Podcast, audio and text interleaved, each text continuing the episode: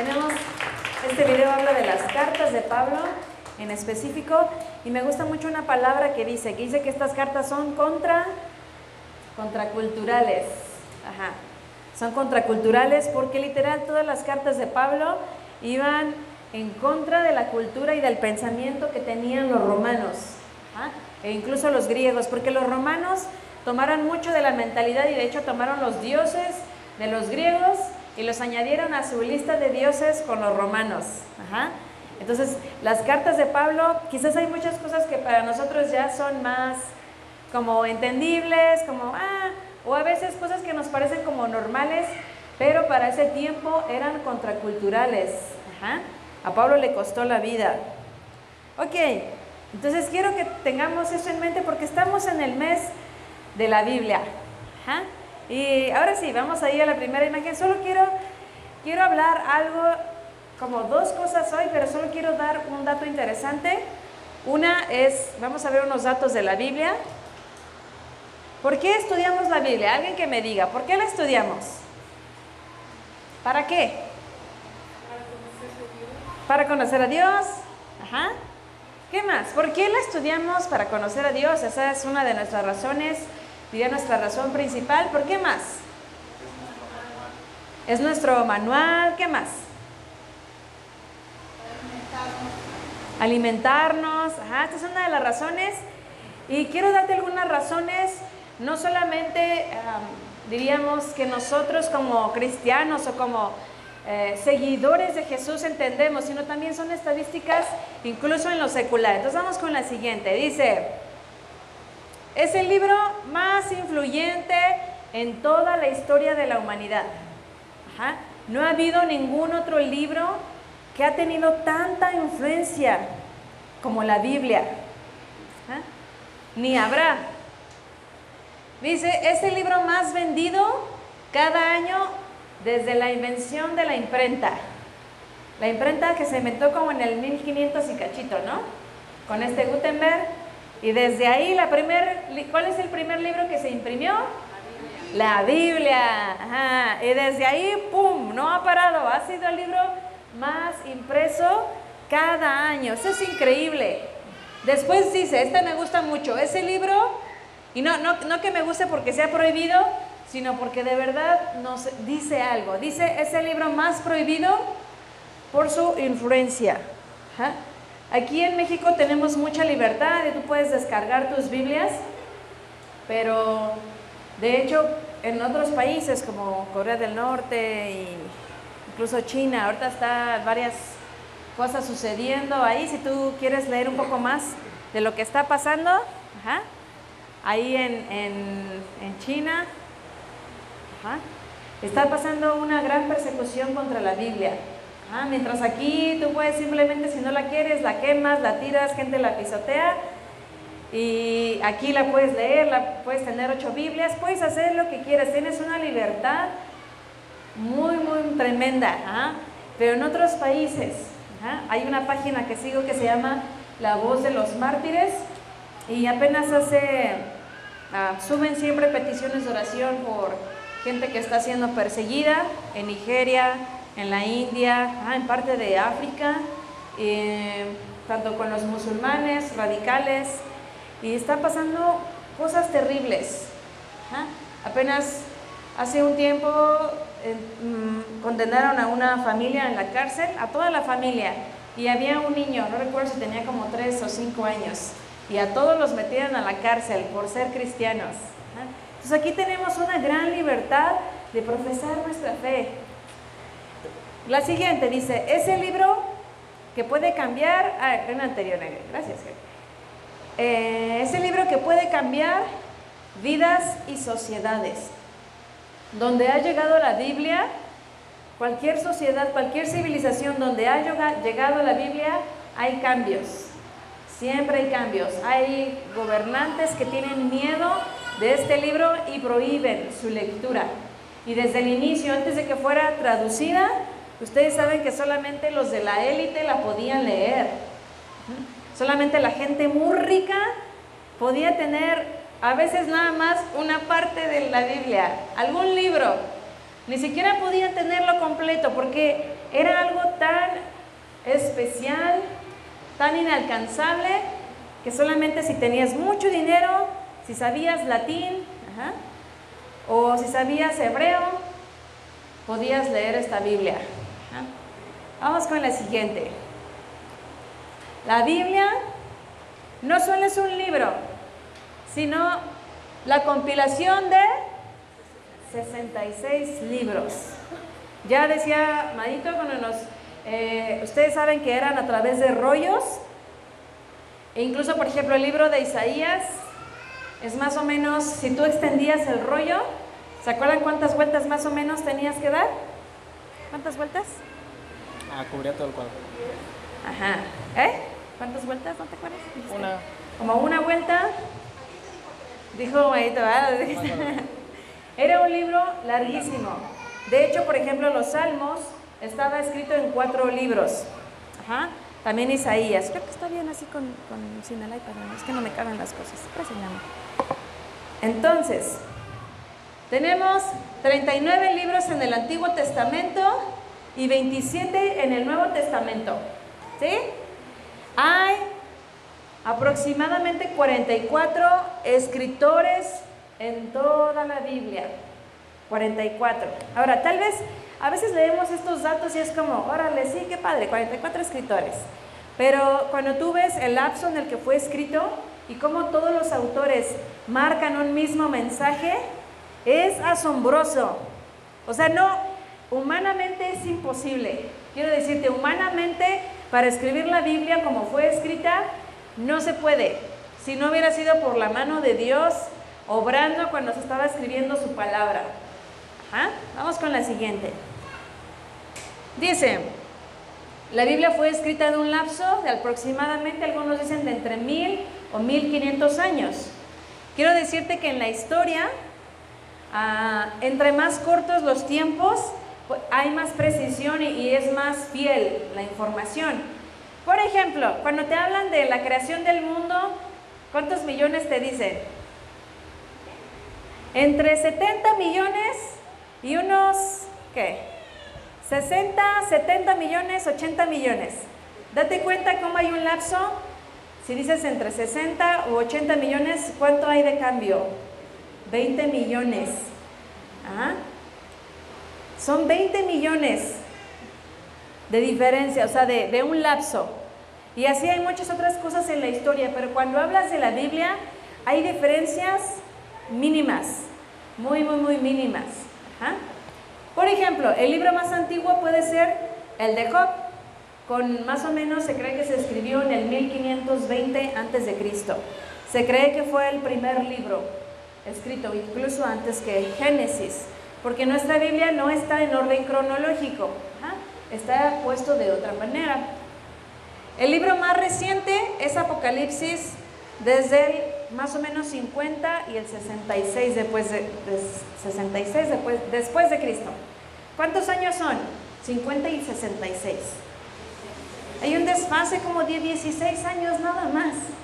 No es nada comparado con a veces otros datos que se desfasan por 20 millones de años por mil, por mil años, cosas así.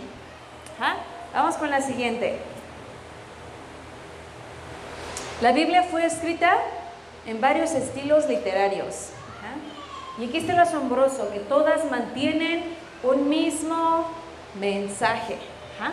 Tenemos cronologías, como por ejemplo cuando miras la cronología de Jesús, de los reyes, tenemos poesía, como proverbios, cantares, salmos, tenemos historia, ¿ah? como reyes, como por ejemplo hechos también, que nos cuenta algunas historias, hechos de los apóstoles, tenemos narrativa también, tenemos profecía, todos los profetas que tenemos, tenemos leyes, todo el Pentateuco, tenemos cartas como las de Pablo, ¿ah? y tenemos canciones. Tenemos tantas cosas en la Biblia. La Biblia es un libro asombroso, es el libro más asombroso que podemos tener aquí en nuestra mano. ¿ah? Vamos con la siguiente. Ahora, ¿cuál es la figura o quién es la figura central de la Biblia? Jesús, Jesús es la palabra o es el centro a lo que toda la Biblia apunta todo el tiempo. Jesús. En el Antiguo Testamento, Jesús, Jesús. El Pentateuco, los profetas, Jesús va a venir. Los evangelios, la vida de Jesús. Todas las cartas apuntándose a Jesús, el Apocalipsis, Jesús va a regresar otra vez. Después tenemos, ¿y cuál es el tema principal en toda la Biblia? La redención. Hay muchas cosas que Jesús vino a hacer, pero si pudiéramos resumir todo lo que Él está haciendo, es que Él nos vino a traer redención. Redención. En todas las cosas. Él va a venir y va a restaurar todas las cosas. Muy bien, vamos con la siguiente ahora sí. Teniendo esto en mente, la Biblia es la verdad, ¿sí? La Biblia, si tú estudias, Josh McDowell, Joel C. Maxwell, cuando estaba, no, Josh McDowell, cuando él estaba, él era un ateo y él estaba en la universidad y él estaba tratando de probar que la Biblia no era verdad con sus amigos cristianos. Era un ateo. Y él dijo, dame nada más un tiempo y te voy a probar que la Biblia es falsa porque estaba tan enojado con sus amigos cristianos, entonces él se puso a estudiar, a investigar, y ¿sabes qué encontró? Que la Biblia es, el libro con más evidencia en toda la historia. y él terminó siendo cristiano. Dios llegó a través de su razón, porque en su lógica era innegable. Él empezó a checar y empezó a decir, no, no puede ser. O sea, si tuviera que poner en la balanza todo lo que yo creo, comparado con la Biblia. La Biblia es totalmente verdad.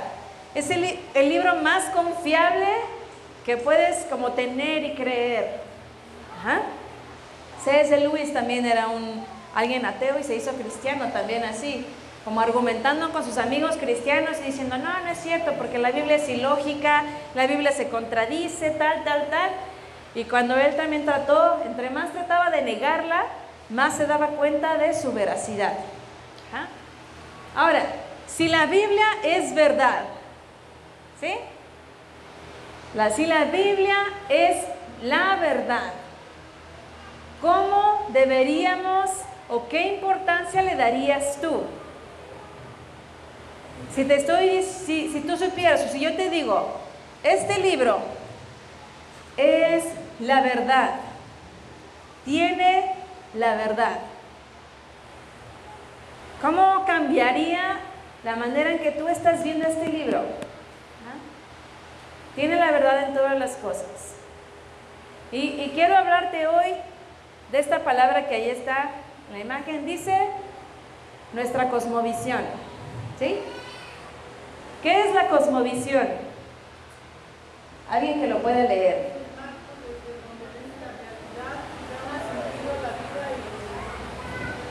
Sí. Entonces, nuestra cosmovisión, ¿qué es? Un marco. Vamos a ponerle otra palabra. Tu cosmovisión es un filtro, ¿sí? Un filtro desde donde ves todas las cosas. Tu cosmovisión son como estos lentes. Aquí yo traje mis lentes, ¿verdad? ¿Qué pasa si yo hago esto y me los pongo? Vamos a ponérmelos.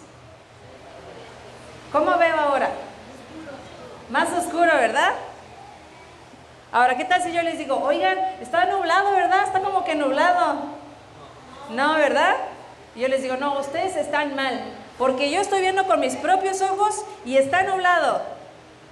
¿Qué me dirían? No, pues mira, es tu forma de pensar, es lo que tú crees. Entonces, si tú crees que está nublado, pues está nublado entonces. ¿Qué van a decir? No, no está nublado. Ajá. Tú tienes un filtro. Tienes un filtro en tus ojos. Entonces, si yo me quito el filtro, ¿qué pasa? Ahora veo la realidad. Ajá, veo la luz. Entonces, nuestra cosmovisión es la manera, es el filtro o es el marco que ponemos por el cual vemos la vida, damos sentido a la vida, y al mundo. Entonces vamos a ir a Romanos 12.2. Es un versículo bien conocido. Es más, algunos tal vez ya se lo sepan. ¿Qué dice Romanos 12.2?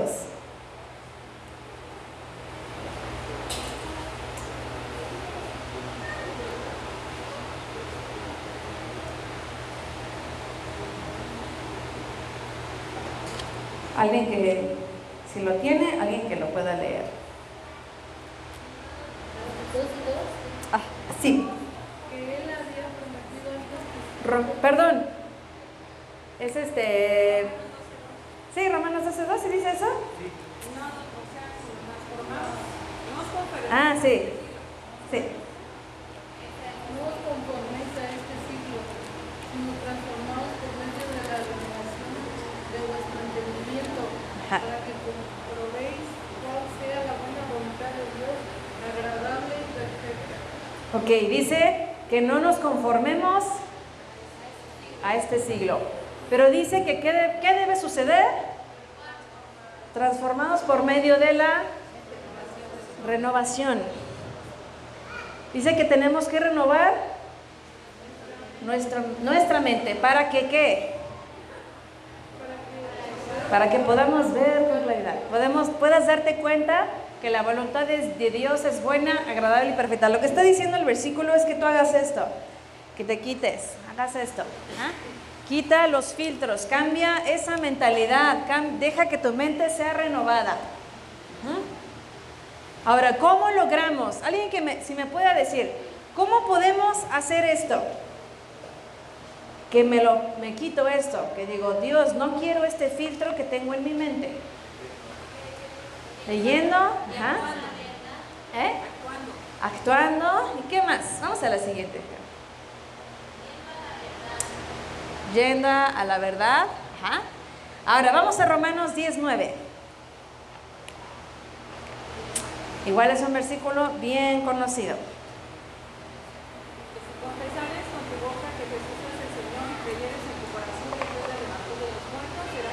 Ajá, entonces Dice que si confesamos con nuestra boca que Jesús es el Señor. ¿Ah? Este es importante. Antes de, llegar como a ese punto, todos, todos tenemos filtros, mínimo uno, pero todos, todos necesitamos constantemente que Dios nos quite los filtros. De hecho, ese es el proceso. Es un proceso por el cual Dios nos va llevando en la vida y empieza a quitar filtros. Ahora, supongamos, yo tengo aquí la Biblia, ¿verdad? Si la alcanzan a ver. Yo tengo aquí, ¿qué dice aquí? Cultura. Entonces yo estoy aquí leyendo y empiezo a decir, ah, qué caray, Dios es muy malo, la verdad. Nuestra cultura habla con los derechos de la mujer, Dios es malo con las mujeres. ¿Y qué filtro tengo? Mi filtro donde mi cultura me dice varias cosas, ¿verdad? Pero ¿qué pasa si me pongo, tengo otro filtro? Ajá. Lo va a medio pegar. ¿Qué dice? Ajá, entonces estoy leyendo la Biblia y digo, híjole, no, Dios es muy malo. La vida, ¿sabes? La vida se trata de sobrevivir. La vida es tan triste. ¿Y se han conocido gente así? Que ven la vida a través de el dolor, a través de la amargura. ¿Ah? Entonces, cuando lees la Biblia y tienes estos filtros, ¿cómo ves la Biblia? Dios es malo, Dios manda, ajá, ¿por qué se murió tanta gente? Dios castiga, Dios no es bueno. ¿Qué pasa si veo así? No, es que la Biblia dice que ame a mis hermanos, pero no, es porque la Biblia no sabe cómo son. La Biblia, si supieran, ¿ah? yo no los voy a amar. Tantas cosas que me han hecho, no, me voy a brincar esta parte, voy a leer esta parte de aquí. ¿ah? ¿Y qué pasa? Leo la Biblia desde mi corazón ofendido. ¿ah? Y no puedo ver la verdad de la Biblia porque sigo teniendo estos filtros. ¿Qué más? ¿Qué otros filtros hay? ¿Qué dice esta? educación. Y digo, no, esto es ilógico. ¿Cómo es posible que Dios creó el, el planeta en seis días? Claro que no, la ciencia dice que fue a través de la evolución y un proceso millones de años. La Biblia es irracional, no tiene congruencia. ¿Ah? O quizás te basas por tu lógica. ¿Ah? No, es que Dios me manda a hacer esto. ¿Cómo me manda a hacer esto? Es ilógico. ¿Por qué Dios me manda a hacer esto? No tiene, no es racional.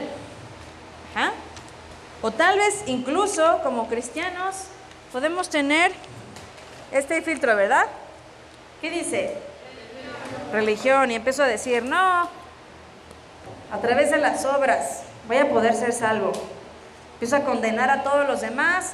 Solamente yo soy muy santo, yo solamente yo soy tan puro. Y empiezo a condenar a todos. Y todo lo que hago en mi vida, Dios se la pasa castigándome porque vivo a través del filtro de la religión o la religiosidad. ¿Ah? ¿Qué otros filtros hay? Seguramente tú empiezas a ver que te, empiezas a identificar algunos que puedas tener. Ay, gracias. Gracias. Tal vez este. Yo he conocido muchos así. El Evangelio se basa en materialismo. ¿Cuánto me va a dar Dios? ¿Qué tanto voy a prosperar? Ajá. ¿Sí va a valer la pena seguirlo? ¿Sí voy a tener una vida de bendición? Pero bendición es puro materialismo. Y este también. Me pasa mucho. ¿Qué dice aquí? Ajá. Es que Dios, ¿por qué me hiciste esto? Es que Señor, ¿por qué me pasó esto a mí? Es que ¿por qué? Y vives con esta posición y este filtro de víctima. ¿ah? Vives siendo una víctima, entonces tienes estos filtros aquí. Tú estás leyendo tu Biblia, y hay cosas que no entiendes y dices, no, esa parte me la voy a saltar. O no, esta parte no entiendo, esta parte me parece fea, en esta parte Dios es injusto, mejor voy a leer puros salmos, o voy a leer puras cartas así bonitas. Y entonces la Biblia la tenemos todo el tiempo. Tú estás leyendo la Biblia con tus filtros. Pero quiero decirte, dicen Romanos 10.9. Dice que si confesamos, este es el primer paso cuando recibimos a Jesús, ¿verdad? Y dice que si confesamos que Jesús es Señor, ¿qué significa que Jesús sea mi Señor? Ajá, que Él es el maestro, Él es el amo, Él es el que gobierna. Él es el que está en el trono. ¿Sabes que la oración de fe no se trata, tal vez, bueno, tal vez puede sonar un poco duro, pero la oración de fe es recibir a, Jesús como nuestro Señor. Señor y luego Salvador, dice. Significa que tú tienes que rendir. ¿Qué tienes que rendir? ¿Eh? Nuestro yo. Tengo que rendir mi cultura, tengo que rendir mis tradiciones, tengo que rendir mis pecados, tengo que rendir mi educación, tengo que rendir mi posición de ser víctima, tengo que rendir mis derechos, tengo que rendir mi materialismo, y tal les va a sonar fuerte, pero cuando tú haces esta oración, no recibes a Jesús como tu amigo. No recibes antes a Jesús o a Dios como un padre, que eso obviamente sí sucede, pero ¿qué, ¿cómo recibes? Como Señor. ¿Ah? Entonces, antes que cualquier otra cosa, Jesús es mi Señor. Bill Johnson decía, antes que es mi amigo, él es mi Señor. ¿Ah? Y yo sé que puede ser así como, ay, ¿ah? sí es nuestro amigo. Claro, Jesús es nuestro amigo. Dios es nuestro Padre. El Espíritu Santo es el consolador. Pero antes que todo eso, Jesús no puede hacer nada en nuestra vida si Él no es nuestro Señor. No vamos a poder ir más allá si Él, es, si Él no es nuestro Señor. Cuando tú le recibiste, tú hiciste esta declaración, Jesús, yo creo que tú seas mi Señor. Y luego dice, mi Salvador. ¿De qué nos tiene que salvar Dios? Del pecado, de, de todos estos filtros. Lo llamamos pecado y todos, el pecado nos pone filtros, nos va poniendo cosas. Viene el dolor, viene la amargura, viene la falta de perdón, viene la tristeza, la soledad, viene el materialismo, viene el deísmo, el panteísmo, las religiones, y todo eso nos va poniendo filtros. ¿Eh? Vamos con la siguiente. Ahí en Juan 15, 26. ¿Qué dice Juan 15, 26? Alguien que me ayude a leerlo. Ah, ah, gracias. Pero cuando venga el consolador, el Espíritu de verdad.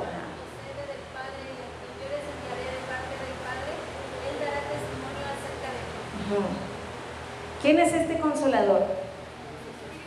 El Espíritu Santo, ajá. Y como también tiene otro nombre, el Espíritu de... El Espíritu de verdad. No hay otro espíritu al cual le podamos, eh, o que pueda tener este nombre. El Espíritu Santo, en su esencia, es un espíritu de verdad. Y tú lo tienes. A veces no lo sentimos, pero quiere decirte que el Espíritu Santo, el Espíritu de verdad, de la verdad, está en ti. ¿Y por qué necesitamos este Espíritu? ¿Sabes que la cosa más difícil es que cuando Dios nos tiene que hacer ver los filtros que tenemos? Porque estamos viendo la vida y para nosotros es tan normal. Es tan normal pensar de cierta manera. Es tan normal pensar como el mundo, pensar porque así fui educado, porque así así fue en mi familia, porque así todo el mundo dice, porque así dice la tradición, porque así dice la educación ahora, así dice toda la cultura en este momento. Y es muy difícil que yo no puedo hacer ese trabajo, el pastor no lo puede hacer, nadie más lo va a poder hacer, mostrarte la verdad. Solamente el Espíritu Santo, el Espíritu de verdad. Y quiero decirles, tal vez va a sonar un poco fuerte, pero muchos de nosotros no hemos podido ir más profundo con Dios porque seguimos teniendo estos filtros. Porque no hemos dejado que Él quite estos filtros. Yo sé que es bien fácil decirlo, pero no sabes cuántas veces Dios me ha mostrado filtros que tengo y los míos dicen así, mis derechos. Es que Señor, yo dejé esto y cómo me puedes hacer esto a mí, Señor. Y tengo aquí esto. Y me ha costado tanto trabajo que Dios me muestre la verdad y me quite esto. Muchas veces mis filtros se llaman mis derechos lo que yo creo que es justo o no, lo que yo creo que es bueno o no, como yo pienso que debería Dios de hacer las cosas, ¿ah? porque no confío en su liderazgo, no confío en el liderazgo de Jesús y a veces me doy cuenta y, y, y como que el Espíritu Santo viene y me muestra la verdad, pero es muy difícil quitarlos porque conlleva rendir, conlleva recordar que Jesús es mi Señor, que Él necesita ser el Señor de mi vida, que necesita ser verdaderamente el Señor. Y como iglesia queremos ir más profundo con Dios. Y sabes, hay muchos, muchas veces estos filtros, a veces los ven todos los demás, menos nosotros. A veces yo veo a, mis hermanos de repente, o sea, mis hermanos como en la fe, y están de que, es que yo no sé por qué. Y están así.